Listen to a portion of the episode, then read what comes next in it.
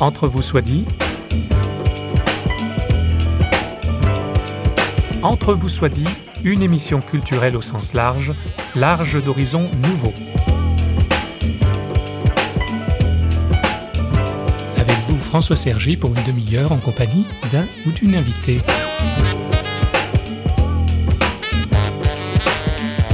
Il lui a été donné de voir que cette vie était belle et bonne, là où les neuf dixièmes de l'humanité, et particulièrement ceux qui vivaient cette période, ne pouvaient voir autre chose qu'atrocité, désespoir et folie absurde. De qui s'agit-il? d'Etty Ilesum, cette jeune juive hollandaise prise dans la tourmente nazie et qui nous a laissé son journal et des lettres.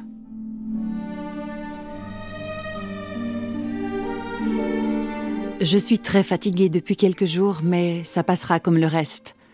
Je ne lutte pas avec toi, mon Dieu. Ma vie n'est qu'un long dialogue avec toi. Il se peut que je ne devienne jamais la grande artiste que je voudrais être, car je suis trop bien abritée en toi, mon Dieu. Je voudrais parfois tracer à la pointe sèche de petits aphorismes et de petites histoires vibrantes d'émotions, mais le premier mot qui me vient à l'esprit, toujours le même, c'est Dieu, et il contient tout et rend tout le reste inutile et toute mon énergie créatrice se convertit en dialogues intérieurs avec toi. La houle de mon cœur s'est faite plus large depuis que je suis ici, plus animée et plus paisible à la fois, et j'ai le sentiment que ma richesse intérieure s'accroît sans cesse. Nous recevons l'une de ces nombreuses biographes ou essayistes, Marie-Hélène Duparc-Locmaria, avec laquelle, entre vous soit dit, nous tenterons de percer un mystère, celui de la joie dans la souffrance, ou de répondre à cette question comment trouver la vie belle et bonne alors que tout porte à croire le contraire? Philosophe et théologienne, notre invitée est l'auteur d'un ouvrage publié chez Salvatore et dont le titre est Tant souffrir et tant aimer, selon Eti Ilesum.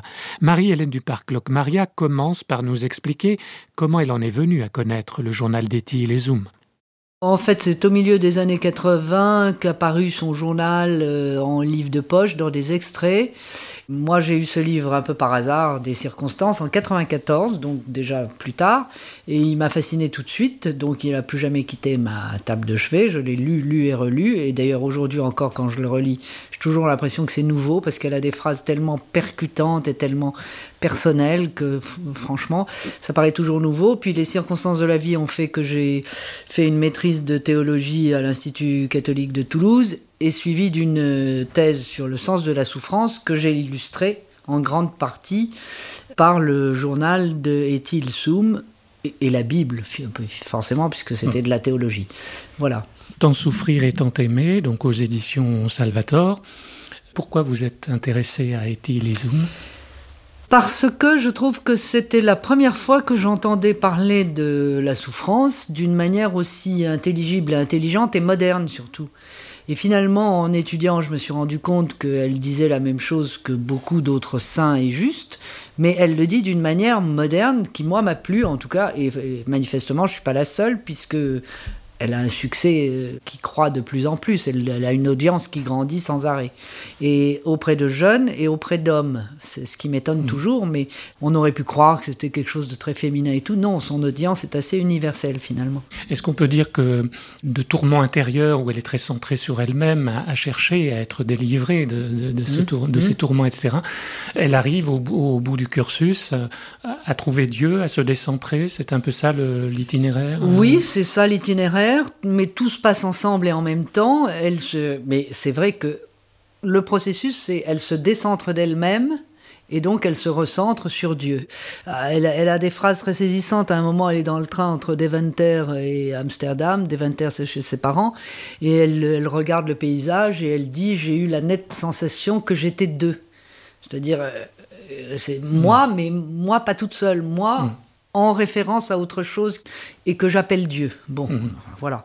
Et c'est en ça qu'elle est très moderne, parce que euh, Dieu, euh, chacun peut se le représenter à sa façon, euh, dans son église, dans son truc, n'importe où. Donc. Mais parce qu'elle est inclassable. elle, ne hein, se laisse pas emprisonner. Elle est inclassable, c'est sûr. Elle est atypique, mais elle, elle, a quand même des racines précises, qui sont le judaïsme. Le christianisme, il n'est pas question de la récupérer parce qu'elle n'a jamais été chrétienne, elle ne le sera jamais, mais elle n'est pas hostile. Elle lit la mm. Bible, elle, elle, fait des références à Saint Paul, etc. Mais hors Église.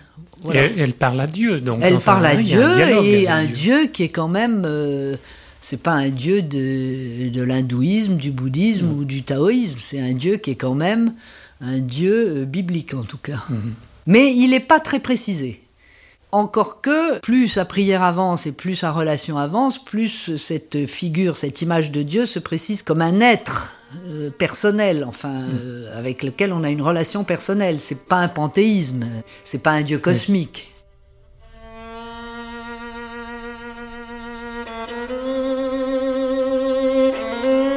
Elle est confrontée à cette souffrance et à l'incompréhensible de cette souffrance. Comment est-ce qu'elle va faire face son, secret, c'est de trouver un sens à cette souffrance euh, qui n'en a pas, infligée par d'autres. Et en fait, c'est sa relation avec Dieu et c'est l'amour de Dieu et l'amour des autres qui fait qu'elle comprend que la vie le sens de la vie est dans l'amour et que la, mmh.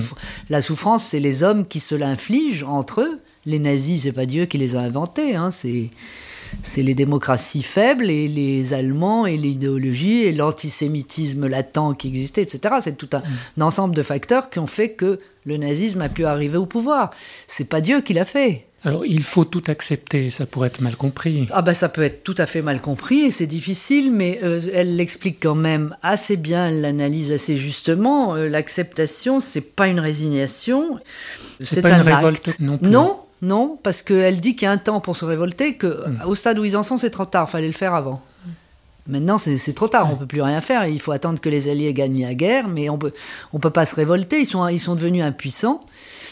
Et puis. Euh, Donc si c'est pas de la résignation, alors. Euh, c'est pas de la résignation, c'est de l'acceptation, c'est-à-dire l'exemple concret serait ce, type qu'elle cite sur les quais de, au moment où les convois partent, là tous les mardis de Westerbork, il y en a un qui en a tellement marre, il dit de toute façon je n'ai pas le choix, je vais être exterminé, mais au moins j'aurai le choix du jour. Alors moi je choisis de partir aujourd'hui et j'y vais. C'est un peu de ce niveau-là, toute proportion gardée, parce qu'elle, à ce niveau, à son niveau, c'est spirituel. Tout accepter de ce qui lui arrive et l'aimer, puisque c'est sa vie, fait que la souffrance reste quelque chose de... Bon, reste une circonstance, voilà, c'est rien de plus qu'une circonstance. Et que de toute façon, euh, quoi qu'on fasse, euh, on, souffre dans la vie, euh, on souffre parce qu'on aime les, gens, les uns ou les autres, qu'il leur arrive des choses. voilà. bon, alors là, évidemment, c'est une souffrance maximum, mm. parce que, Dieu merci, tout le monde ne vit pas des persécutions aussi fortes tout le temps. Bon, encore que euh, depuis la dernière guerre, euh, il y a eu les génocides rwandais, il y a des massacres, il y a le Cambodge, il y a des massacres partout. Mais là, c'était en plus, c'était le génocide nazi, je pense, quelque chose de spécial, c'est que c'est non seulement un peuple, mais c'est ce que représente un peuple et c'est le message qu'il veut donner qu'on veut éradiquer, que le nazisme veut éradiquer. Mais enfin, ça, c'est une autre histoire. C'est pas l'histoire directement des Tilsum.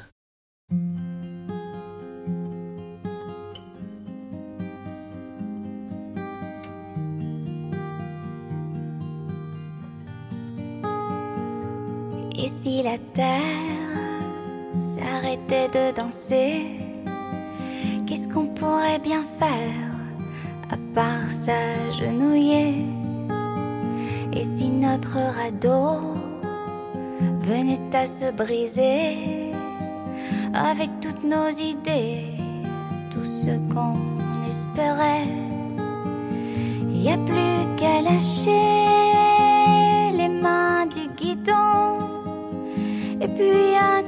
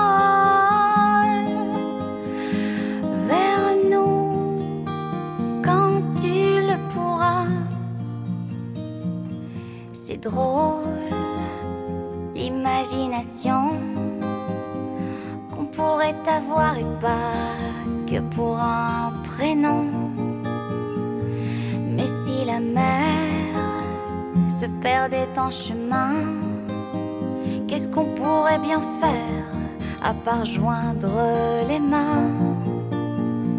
Y a plus qu'à lâcher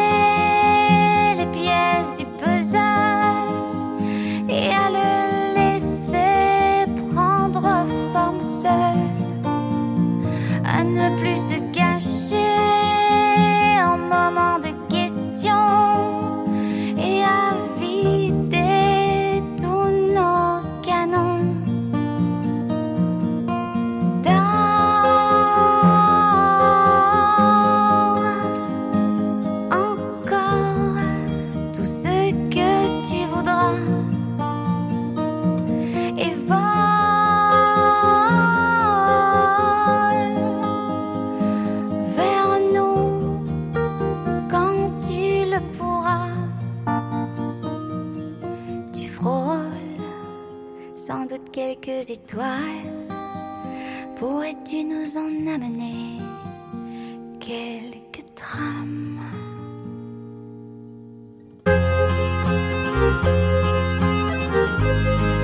À force d'accepter, d'inclure sa souffrance comme une partie de la vie, elle finit par la, considérer comme quantité négligeable, parce qu'elle a une telle dose d'amour, une telle dose de prière, et euh, moi j'appelle ça l'insouciance évangélique, la joie des béatitudes. Le- Les béatitudes, c'est vous pleurez, mais vous êtes heureux en réalité, parce que vous avez compris que la vie est autre chose.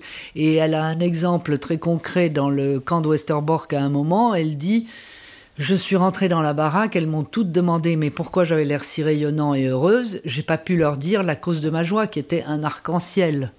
Elles m'auraient prise pour une folle, alors je leur ai raconté qu'il y avait des rumeurs de débarquement en Italie ou je sais pas quoi. Elle leur a donné une raison qu'elles pouvaient comprendre.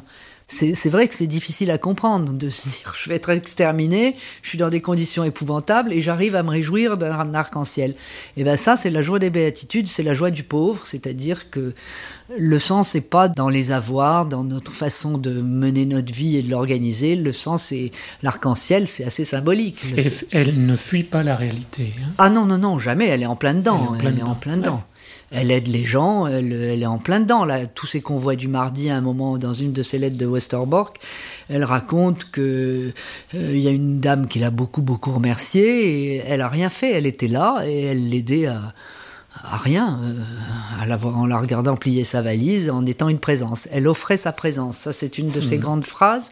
Et c'est d'ailleurs un des témoignages d'une de ses amies de jeunesse qui est interviewée à son propos sur un lit, sur son lit de maison de retraite, et qui dit en fait c'était ça son charisme, c'est qu'elle était incroyablement présente aux gens et qui tirait euh, profit de son rayonnement, de son voilà. Et elle vivait l'instant présent aussi. Euh, elle vivait l'instant présent, mais pas, pas à la manière d'un enfant euh, sans cervelle. Elle, elle vivait l'intensité de la rencontre, je dirais plutôt.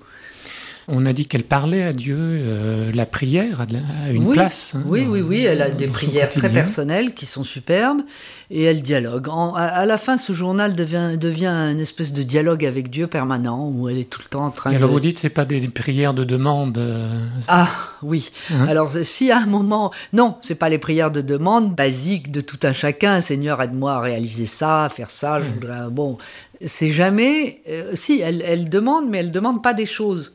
Elle demande de l'aide, elle demande de la force, elle demande de la paix, et tout ça, elle l'obtient. Elle demande la force d'ai- d'aimer sa vie, de continuer à, rési- à, à- à pouvoir vivre. Voilà.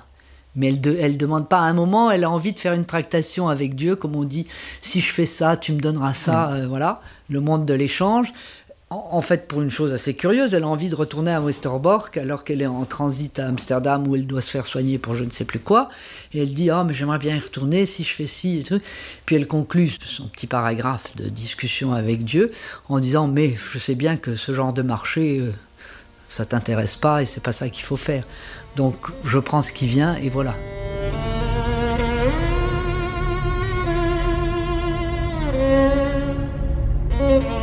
Son Dieu ressemble un peu aussi à celui euh, de Dietrich Bonhoeffer, que vous Oui, citez à plusieurs oui, reprises. oui, hein, euh, euh, Je trouve ça d'autant plus frappant qu'ils ont vécu à la même époque, à- ils ont 10 ans de différence. Ils disent les mêmes choses, mais dans un style différent, bien sûr. Il dit très bien que le, monde a été confié aux hommes et il est sous leur liberté et qu'ils en font ce qu'ils en font. Et que là, ben, c'est pas très réussi ce qu'ils en font en 1944. Finalement, il dit une chose qui est très réconfortante et très juste c'est que dans les mains de Dieu, tout concourt au bien finalement. Finalement. Mmh. Euh, évidemment, pas, tout, pas tout de suite. C'est après coup. Euh, c'est après coup que les choses se remettent en place et que Dieu peut arriver à tirer du bien. Et, que si on lui fait confiance, et ben voilà, ça, ça, rejoint un peu la vie est belle et bonne de Etil Sou, mm. me semble-t-il. Alors, elle est un petit peu. Enfin, elle apparaît comme ça un peu gonflée, et parce qu'elle elle, elle, va jusqu'à dire que Dieu a besoin d'aide. Hein. oui, mais alors ça, je me suis aperçu que c'était pas du tout si novateur que ça, parce que le, tous les textes juifs, les commentaires, le hassidisme, etc., c'est une idée qui traîne déjà. Ah Et puis qui est dans certains versets, parce que je, le cite là, je ne sais plus, je l'ai plus sous les yeux. Il y a un moment où l'Éternel se retire avec des larmes, parce qu'il en a mhm. tellement marre de ces humains qui ne pensent qu'à se trucider les uns les autres qu'il ne se retourne vers lui que pour lui demander de gagner ou d'avoir plus de richesse ou je sais pas quoi, que jamais ces humains ne pensent à non l'esprit désintéressé, alors Dieu se retire et pleure dans son coin, tellement il, il se sent impuissant puisqu'il laisse l'homme libre de garder le jardin qui était le monde au départ, et l'homme en fait une catastrophe. Alors il y a de quoi pleurer, ça, je trouve que ça peut se comprendre, puisqu'on est dans les anthropomorphismes, on mm. ne parle de Dieu que avec nos mots. Donc pourquoi ne pleurerait-il pas? Et elle, elle se rend compte qu'en 43, là, au moment où elle vit, Dieu ne peut plus rien. Les, les, humains ont mis en place tout cet engrenage, il n'y a plus qu'à gagner la guerre, et, Dieu, il faut l'aider pour le garder en nous. Voilà. Et ça, c'est un truc qui est très juste, parce que Solzhenitsyn aussi le dit, quand on, on bazarde Dieu du monde, on l'enlève, le monde devient inhumain. Le monde n'est humain que s'il y a un Dieu qui lit qui relie les gens et, qui les fait vivre en paix. Parce que, bon, on peut aussi, au nom de Dieu, se, taper dessus, ce qui est un dévoiement, ce qui est la pire des guerres. Les guerres de religion sont les pires.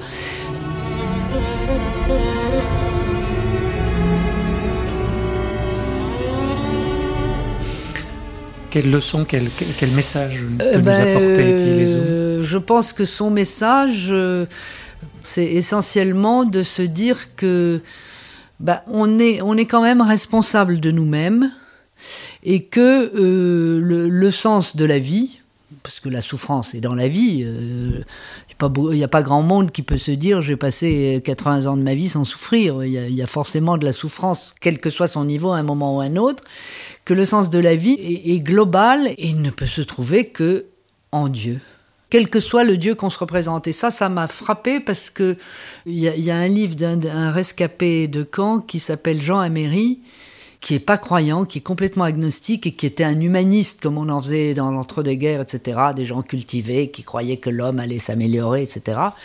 Et quand il revient, bon, torture, camp et tout le Bataclan, et, ben il, il peut pas se recentrer, il sait plus sur quoi. L'homme étant, l'humain étant devenu inhumain au point qu'il l'a expérimenté, eh ben, il n'a plus de référence et il, se suicide. Il se suicide. Et moi, je trouve qu'on comprend très bien ce processus. Et donc, en fait, le message d'Etil Soum, c'est Dieu. Hein.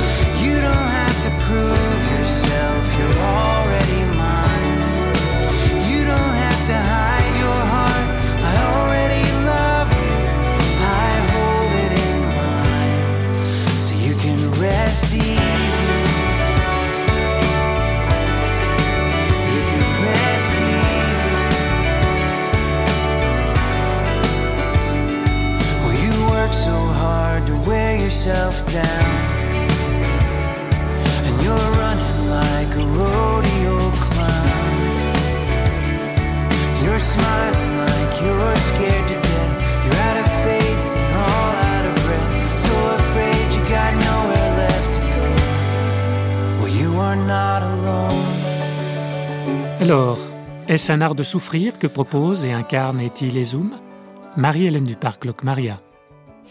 Un art de souffrir, c'est un mot qu'elle emploie, mais il faut se méfier, ça peut être à double emploi, parce que c'est le titre que je voulais donner à mon livre. L'éditeur n'a pas voulu, un de mes vœux m'a dit, tu vas pas nous mettre ce titre, on va, on va croire que c'est un nouvel euh, de truc de sadomaso, je sais pas Comment quoi, souffrir ça va pas, voilà, donc euh, euh, ça va pas, mais c'est une expression qu'elle emploie. Oui, parce qu'il c'est bien de préciser justement que c'est pas un culte de la souffrance. Non, absolument pas. C'est pas qu'il faut savoir souffrir pour justement ne pas se laisser enfermer dedans. Hmm. Voilà, il faut se, se, se décentrer, c'est vraiment ça le mot. Mhm. Et beaucoup de d'autres euh, exemples de gens à droite à gauche utilisent ce processus, c'est-à-dire ils, ils ne se complaisent pas dans leur souffrance, ils, ils en sortent, ils font une espèce de basculement, et à ce moment-là, euh, c'est un peu le, le pro- propre du sacrifice. Ils, ils offrent leur vie souffrante à Dieu et à ce moment-là, leur fardeau s'allège. Dieu, on, on a reproché qu'il était absent et qu'il avait abandonné son peuple. euh, Bah, alors- on peut le voir comme ça, mais euh, son peuple, il existe toujours, alors Oui. qu'on a voulu l'exterminer totalement. On n'y a jamais réussi. Et apparemment, on n'y arrivera jamais, donc euh, il n'est pas vraiment abandonné. On peut dire comme ça aussi. Mais vous avez une définition positive du mot abandon et abandonné. Euh, bah parce que ça peut être dans les deux sens. On peut s'abandonner. Si on s'abandonne soi-même, c'est une confiance totale et absolue, l'abandon. Le, le Christ accepte sa persécution personnelle jusqu'au bout, jusqu'à en mourir et être crucifié sur une croix. Il s'abandonne à, la vie qui lui est proposée. Il ressuscite. Euh, il faut toucher le fond des choses pour. euh, La mort est un passage dans ce genre de, de, en de- modernes raisonnement. et psychologiques, on parlerait de lâcher prise. Voilà, ça, oui, aussi, complètement. Donc ça a un côté positif, l'abandon. Et puis, se sentir abandonné par l'autre peut n'être qu'un moment. Le- les paroles de l'agonie du Christ, euh, Seigneur, tu m'as abandonné, c'est oui et non. Il y a toujours euh, le, négatif et le positif qui forment un ensemble. Et en fait, on ne comprend la vie, et notamment la souffrance, que si on l'inclut dans un tout.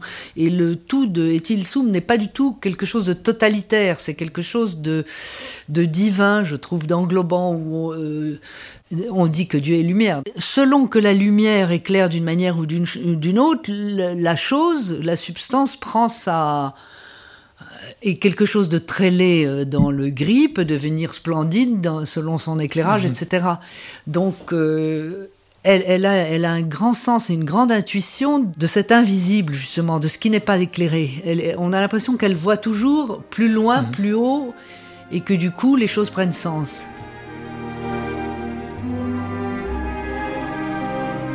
Samedi matin, 6h30, dans la salle de bain. Je commence à souffrir d'insomnie. Il ne le faut pas. Dès la prime aube, j'ai sauté du lit et je me suis agenouillée à la fenêtre. L'arbre familier se dressait immobile dans le petit matin grisâtre, figé. Et j'ai prié Mon Dieu, accorde-moi cette paix profonde et puissante qui est répandue dans ta nature. Si tu veux me faire souffrir, inflige-moi une grande souffrance, de celles qui envahissent tout. Mais non ces mille petits soucis qui vous rongent jusqu'à l'os et ne laissent rien de vous. Donne-moi la paix.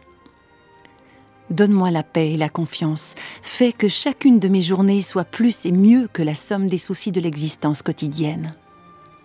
Je veux bien me reposer encore quelques jours, mais à condition de n'être qu'une grande prière ininterrompue et une grande paix.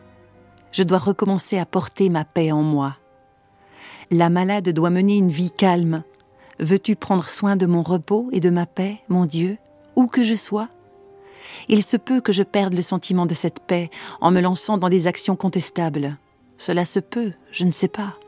Je suis tellement faite pour la vie en société, mon Dieu, et je ne m'en doutais même pas. Je veux me tenir parmi les hommes, parmi leurs angoisses. Je veux tout voir et comprendre moi-même pour le raconter ensuite.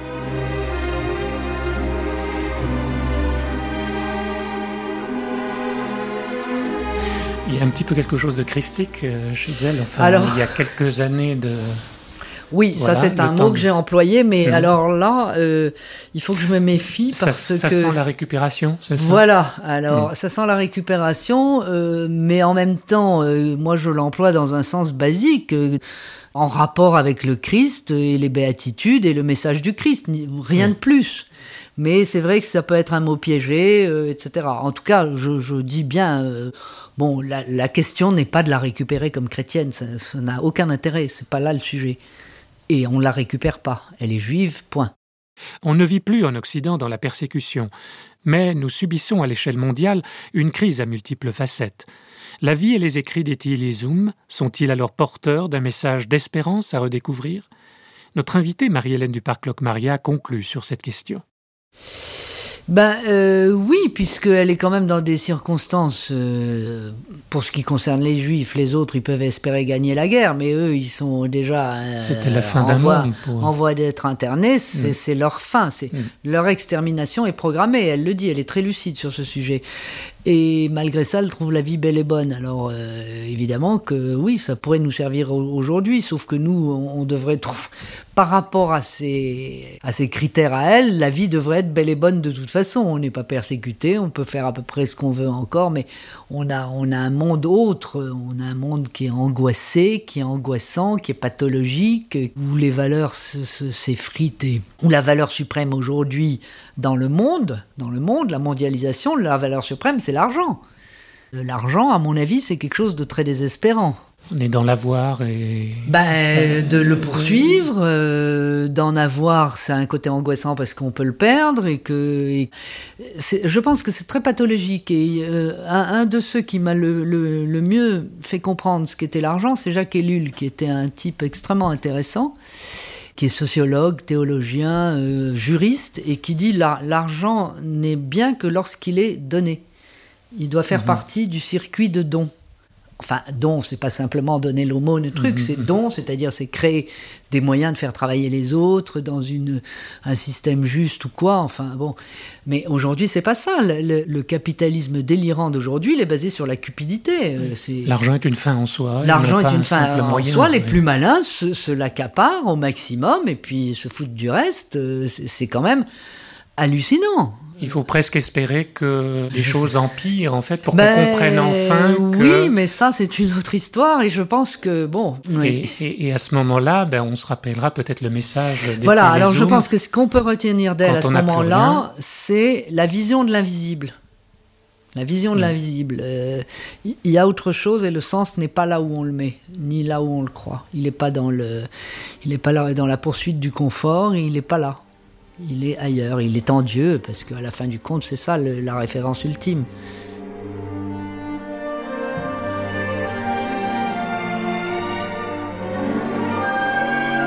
À travers ses lettres et son journal qui s'échelonne de 1941 à 1943, huit cahiers couverts d'une petite écriture serrée, on suit Etty Lezoum l'itinéraire de cette jeune juive non pratiquante mais dont le grand-père était grand rabbin. La démarche tient du développement personnel, elle est bien plus que cela, de l'ordre de la libération spirituelle. En 1942, déjà elle note Je sais déjà tout, et pourtant je considère cette vie belle et riche de sens à chaque instant. Et comme l'a montré notre invitée Marie-Hélène Duparc-Locmaria, c'est bien en Dieu, référence ultime, que cette libre penseuse qu'on ne saurait récupérer trouve les forces et la joie et l'amour. Elle qui écrit comme s'oubliant elle-même, et ce sont les derniers mots de son dernier cahier, on voudrait être un baume versé sur tant de plaies. Au revoir et à bientôt dans Entre vous soit dit, une émission signée Radio Réveil.